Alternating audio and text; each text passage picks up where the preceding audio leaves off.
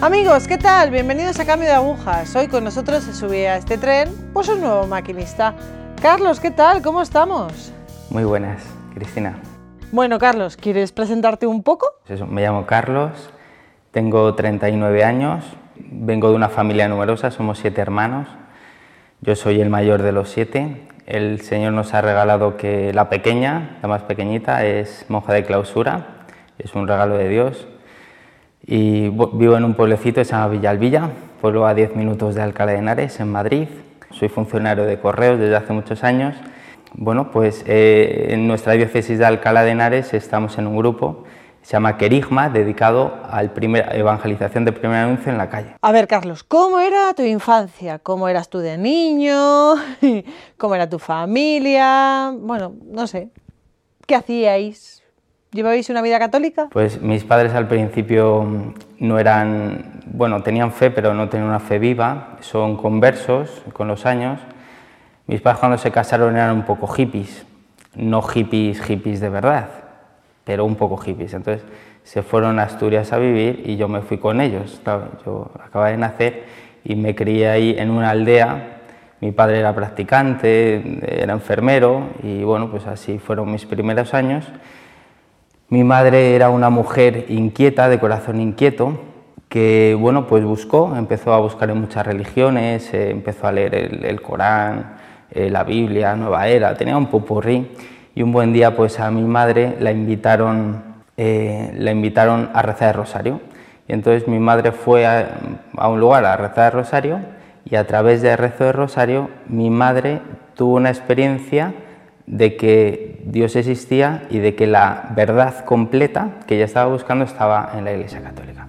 Entonces, a raíz de ese rezo de rosario normal, fue una, pues una intervención de, la Virgen y entonces a raíz de ahí, pues mi madre nos empezó a educar en la fe. Entonces yo de lo que recuerdo de mi infancia, eh, que se me ha quedado como grabado, es em, el rezo de rosario se rezaba, mi madre lo rezaba, mi familia, mi padre se convirtió más, tarde, ¿no? Entonces en, casa lo rezábamos y recuerdo esa, pues, el rezo del rosario como algo que se me quedó grabado, ¿no? Y ese trato ya con la Virgen, muy familiar en mi casa. Y luego también una cosa que se me, se me ha quedado grabado de, de niño es que mi madre por las noches nos leía con una Biblia infantil, así con imágenes, nos leía por la noche historias de la Biblia pues Abraham, Isaac, Jacob, eh, Sansón, me encantaba la historia de Sansón o, de, de, Job, tantas historias bonitas, ¿no? Y aquello fue dejando un pozo en, mi corazón de niño y a mí me encantaban esas historias. Recuerdo que al día siguiente me convertí en un apóstol de los niños, contándoles esas historias que yo no comprendía cómo no se las podían saber. Claro, a mí me las contaban por la noche, ¿no? Y a ver, después de esta vida católica un poco tumultuosa, que sí, que no, que no, que sí, ¿Cómo fue tu adolescencia? Fue malísima. No sé qué mosca me picó, pero fue malísima. Eh, yo he hecho mucho de sufrir a mis, a, mis padres y a Dios. Em, con 13 años eh, yo em, empecé el instituto y fue un cambio radical. Yo venía de un colegio y empezaba en un instituto que era gente que no conocía de nada, empezaba de cero. Yo de niño era un poco pequeñito, ahora también lo soy, pero bueno, era muy pequeñito. Entonces, por ejemplo, eh, en el colegio no se me daban bien los deportes, siempre me elegían el último. O sea, no se me daba bien. Encima me, atropelló un coche, estuve dos años con muletas. O sea, era un niño pequeño, eh, no contaba mucho. Este era el momento de empezar de cero. ¿eh? Y entonces sucedieron otras cosas. Es que físicamente como que di un cambio. De repente pues se me daban bien los deportes, se me daban muy bien, hasta de repente algunas chicas empezaban a fijar en mí. Entonces esto iba creando en mí pues una autoestima muy grande. Era un momento de empezar de cero y, bueno, pues me empecé a juntar con amigos que, bueno, pues que salían los fines de semana. Yo para mí era un mundo un poco desconocido al principio, pero bueno, pues empecé a salir los fines de semana, a salir de botellón, eh, a beber, eh, a fumar, entonces empezó ahí pues, pues una mala dinámica. ¿no? Vale, ¿y entonces qué pasó? Entonces yo empecé a vivir todo con mucho desorden. En, mi, vida había mucho desorden. Eh, los fines de semana, pues eso, salía con los amigos, eh, me dio por beber, me dio por fumar. Entonces yo llegaba a mi casa muchas veces mal, mis padres no sabían qué hacer conmigo, no sabían si, atar, si atarme a una cama para que no saliera o, dejarme. Mis padres han dicho, contigo hemos aprendido un montón, ¿no? Era el primero de muchos. Y los fines de semana mal, me dio por no estudiar eh, me pasé muchas clases yéndome al parque a jugar al mus, a beber calimocho y a fumar. Y eso fueron, y así me pasé muchos años del instituto. Entonces había mucho desorden. Luego se me daba bien el estudio y pedía los apuntes y aprobaba, pero, pero mal hecho, ¿no? Entonces eh, recuerdo una adolescencia muy desordenada, pero vivía como con, pues, con una doble vida, por un lado una vida de mundo y por otro lado muy desordenada y por otro lado pues una vida en la parroquia. Eh, yo salía los sábados hasta súper tarde y al día siguiente estaba con la guitarra el domingo en misa. ¿no? Hay que decir que yo eh, tampoco quizá eh, tuve en, en, algunos momentos una buena formación porque, por ejemplo, mm, yo me pasé como cinco años comulgando en pecado mortal, yo tampoco lo sabía. Me enteré después de cinco años que Jesucristo estaba en el sagrario, porque no me explicaron que había que arrodillarse, porque ahí estaba Dios, etcétera, ¿no? Y así pasó pues la adolescencia, más o menos hasta los 18. Pero yo en mi corazón cada vez me sentía más triste. Y por otro lado tenía como añoranza de, Dios y de vivir la fe bien. Entonces em, yo me sentía por un lado eh, con ese deseo, pero por otro lado como muy atrapado por las cosas del mundo. Entonces, como que quería dar ese salto, pero mm, mm, no me sentía capaz porque me sentía muy enredado en, muchos pecados. Y, no veía el momento de dar ese salto y no me sentía capaz. Y digo, seguro voy a durar dos días. Pero bueno, pues por la gracia de Dios, un buen día cogí y le dije a mi madre, mamá, me voy a confesar, voy a hacer una buena confesión y voy a llevar una vida como Dios manda. Bueno, a ver, entonces te sentiste movido a hacer una buena confesión por esta quizás lucha interna que tenías contigo mismo. dices, bueno, voy a hacer una confesión a ver qué sale, ¿no? ¿Y qué salió? Cuéntanos. Pues me fui andando a la catedral, yo no conocía más que mi, mi parroquia, y me encontré un santo sacerdote con el cual estuve una hora confesándome. Fue muy paciente conmigo y él me recomendó que fuera a hablar con él una vez al mes. Entonces iba a hablar con él una vez al mes y empecé a saborear pues la vida cristiana, pues la oración, eh, la Eucaristía y así estuve como unos meses, hasta que de repente apareció en mi vida eh, cursillos de cristiandad, es un movimiento y me ofrecieron esa experiencia, viví el curso de cristiandad y para mí fue una experiencia no solo del amor de Dios, sino sobre todo una experiencia de iglesia. Yo me encontré por primera vez en mi vida a cristianos enamorados de Dios. Y yo dije, pero, ¿dónde estaba esta gente? Que, y para mí fue, fue una alegría inmensa. Entonces fue una experiencia de, descubrir la iglesia. Entonces empezó ahí un tiempo precioso, precioso. En mí hubo tal cambio por esta experiencia del cursillo que mi padre no se lo creía.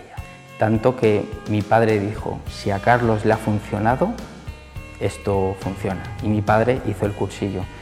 De hecho, la conversión de mi padre viene un poco a raíz de, ahí. Em, hizo en mí tanto bien esta experiencia que, alrededor de mi familia empezó a generarse mucho bien a través de cursillos. Eh, una tía mía que no era creyente hizo el cursillo y se convirtió. Otra tía pues también tuvo una experiencia muy grande a través de cursillos, yo es responsable. La otra, mi otro familiar también y hizo mucho bien. Yo estaba muy feliz. Pero sucedió lo siguiente, que la fe, si la guardamos en vasijas de barro, y es un tesoro, que se puede perder. Yo había sido mal estudiante y mis padres me dijeron, o te pones a estudiar un módulo o hago un FP o te pones a trabajar. Y yo dije, pues no sé, me tendré que poner a estudiar algo. Eh, yo hice más o menos el bachillerato y entonces dije, bueno, pues estudiaré hostelería. Me gusta cocinar, siempre me había gustado cocinar. Entonces estudié hostelería, terminé hostelería y yo ya estaba en este proceso de, digamos, de conversión.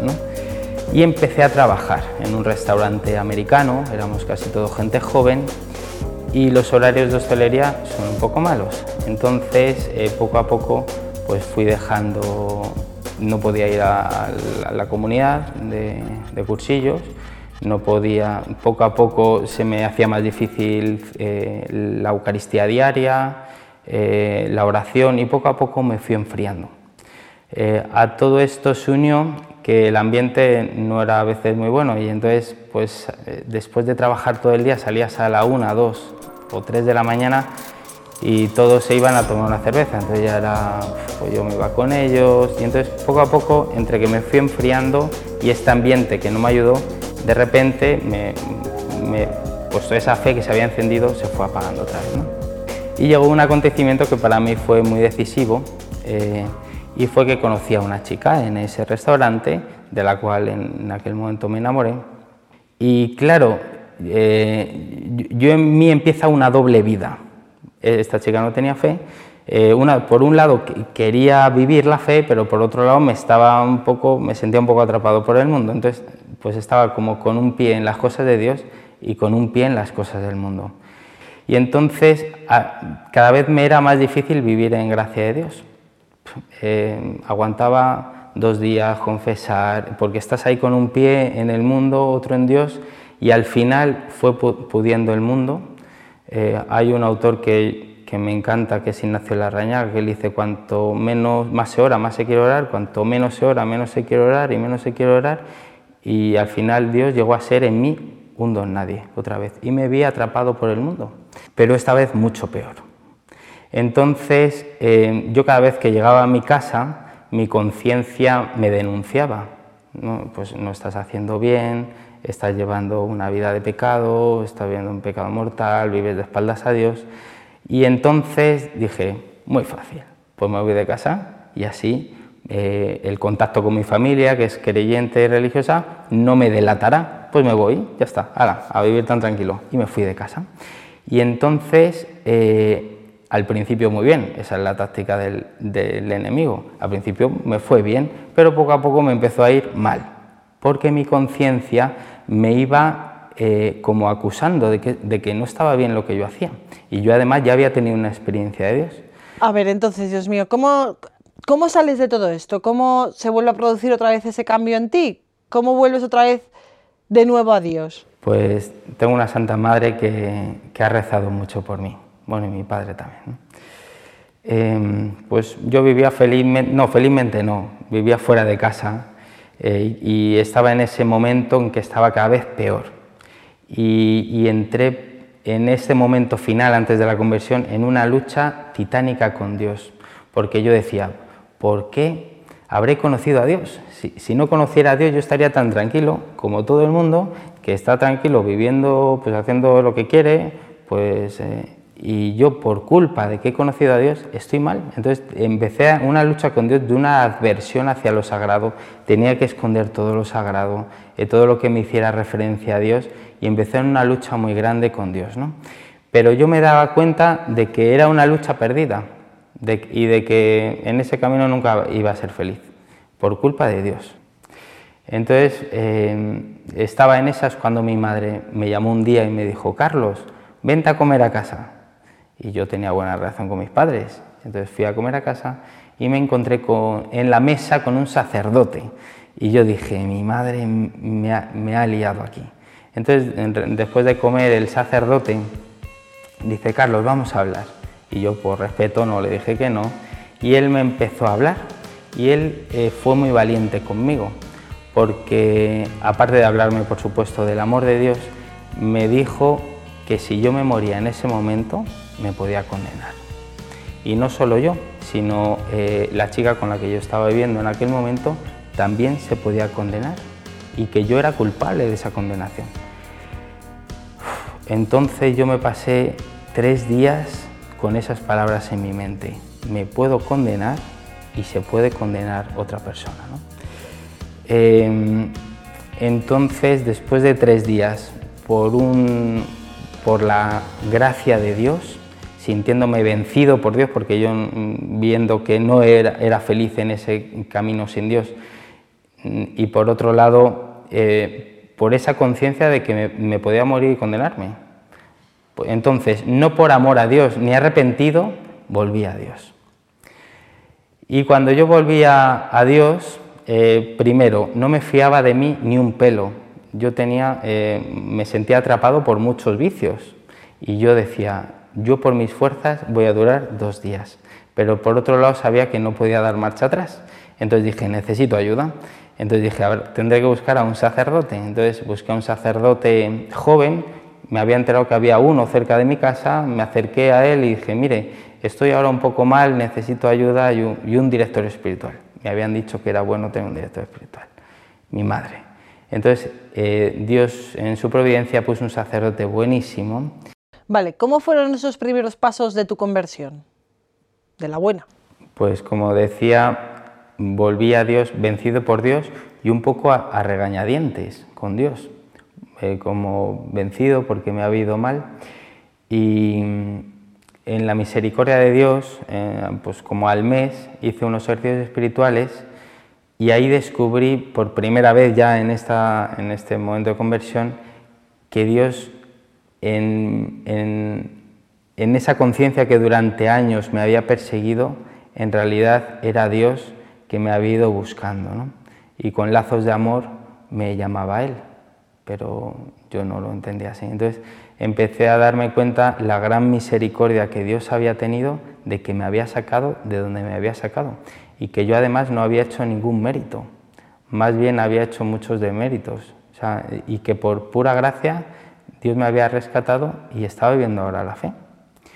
Entonces, em, pues empezó empecé a experimentar una gratitud muy grande a Dios, que por pura gracia me había sacado de, un hoyo enorme. Y una cosa que me sucedió es que, claro, yo había vivido una vida tan desordenada durante tantos años que me entró un deseo enorme de ordenar, de ordenar y de reparar. Entonces, me puse a estudiar donde me quedé. Me había quedado en el bachillerato, me puse a estudiar. Yo entonces estaba trabajando, y me mientras trabajan eh, a estudiar, mis padres no daban crédito, ahora se ponen a estudiar, eh, acabé el COU, hice la selectividad y quería estudiar una carrera. Y digo, qué maravilla que es estudiar, porque no habré descubierto esto antes. Y entonces dije, ¿y qué puedo estudiar? Dije, pues estudiaré teología. ¿Cuántos años tenías entonces? 22. Una cosa también que experimenté, me sentía muy débil en mi conversión y no me fiaba de mí eh, si iba a perseverar. Entonces cada día le pedía a Dios, le lloraba a Dios, no fiándome de mí de un pelo, que por favor perseverara.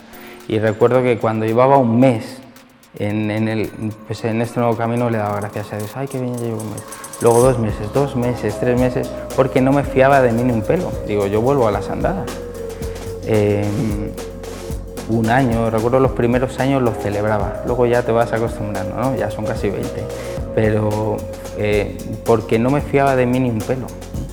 Y he visto cómo Dios eh, pues me, ha acompañado. Siempre le pedía, ayúdame a perseverar hasta el final.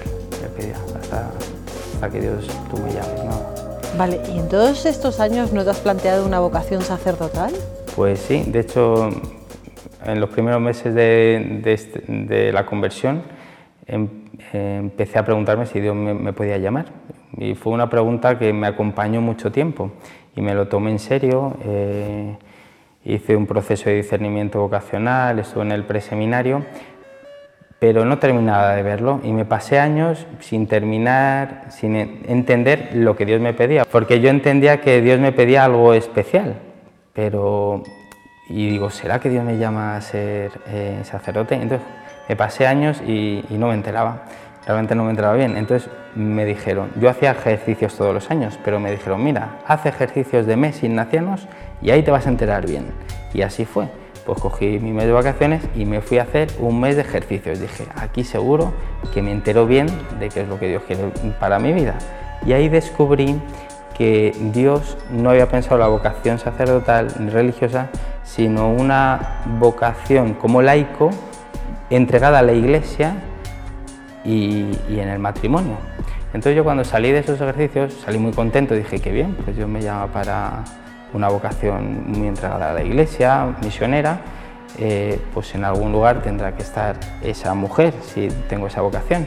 Entonces mi primera inquietud fue decir, pues tendré que buscar a esa mujer. Yo en la diócesis ya más o menos sabía lo que había, digo, así que me iré a por ahí, no sé, quizá en Madrid o quizá en otros lugares. Pero sentí una invitación en mi corazón de Dios y de la Virgen a decir, no busques que yo te la traeré. Entonces eh, yo hice un pacto con la Virgen. Eh, yo le dije, mire, mira, yo voy a ir todos los días a misa a una iglesia, eh, en mi pueblo no, porque sería ponerse muy difícil, Dios, voy a buscar una en Alcalá y busqué una iglesia en Alcalá. Yo voy a ir todos los días a esa iglesia, rezo rosario, rezo un rato de oración personal, celebro la Eucaristía todos los días y tú tienes poder para traerme aquí a la mujer de mi vida. Y ese fue un el pacto con la Virgen. Yo no me voy a mover, no voy a hacer ese movimiento de buscar y tú me la vas a y yo sé que tú me la vas a traer. Y así fue. Llevaba dos días rezando en esta iglesia cuando apareció una chica guapísima.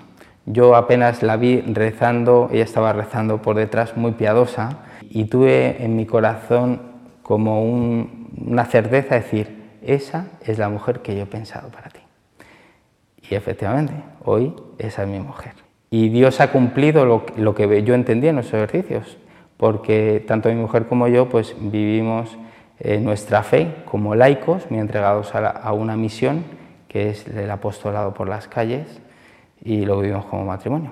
Así que Dios cuando dice algo lo cumple. Vale, y esta vocación al apostolado que vives junto con tu mujer, ¿nos puedes explicar un poco más en qué consiste? ¿Qué hacéis? Pues somos, un pequeño grupo en la diócesis de Alcalá de Henares, bueno, pues que tenemos en nuestro corazón el deseo de colaborar con Dios en la salvación de las almas y, en concreto haciendo un apostolado muy particular que es eh, saliendo a la calle a evangelizar. Hace ya 10 años pues Dios puso este deseo en nuestro corazón de salir a la calle, una llamada que ha sido confirmada por la Iglesia y nos ha acompañado nuestro pastor, nuestro obispo. Y bueno, pues mm, básicamente nos reunimos semanalmente, rezamos por esta misión y una, dos o tres veces al mes eh, tenemos vigilias de evangelización que consiste en exponer el Santísimo. Rezamos antes el rosario encomendando a la Virgen la misión y salimos de dos en dos. E invitamos a la gente a pasar a estar con el Señor. Y a través de ese apostolado, que es una cosa muy sencilla, salir a la calle invitar a la gente a entrar a la iglesia, pues Dios a, través de ese, de ese, medio, de ese instrumento, pues ha hecho muchos milagros, ¿no? de personas que se han acercado a la fe o se han acercado a confesar después de muchos años. Muchísimas gracias. ¿Quieres decir algo más a la gente que nos está viendo? ¿Un mensaje, una palabra, un algo? Pues un mensaje a aquellos que, que no han tenido aún, pero la tendrán, la gracia de conocer el amor de Dios, que, que se fíen de Dios y de la Iglesia. Eh, San Agustín es una frase que a mí me ha ayudado mucho porque a mí me sucedió, dice, aunque no entienda, me fiaré y lo viviré. Y viviéndolo eh, se purificará mi corazón y purificado mi corazón lo entenderé. Aunque uno no entienda o no, pues todo, yo le diría que se fíe, que se acerque a la iglesia a través de un sacerdote y le pida perdón de, de sus pecados y, se aventure en esta vida preciosa y Dios le dará el ciento por uno. Siempre da el ciento por uno, eso he experimentado yo en mi vida. ¿no? Y una alegría insospechada. Es que cada día no nos olvidemos de rezar el rosario, especialmente que es un arma muy poderosa para ayudar a la Virgen a que todos conozcan a Dios y, y lleguen al cielo. Ese es el deseo de Dios que todos lleguemos al cielo. Carlos, muchísimas gracias por estar hoy aquí, por contarnos tu testimonio. Gracias. Amigos, bueno, pues tener fe en el Señor. Eso es, aquellos que todavía no conocéis al Señor, confiad, confiad. Y los que ya estamos aquí en este camino, en este camino de fe, pues no seamos tibios, porque es verdad que a veces nos dejamos llevar por la vida, por la sociedad por aquello que nos rodea y nos volvemos un poco tibios. Así que nada de tibiezas y confiar en el Señor. Gracias.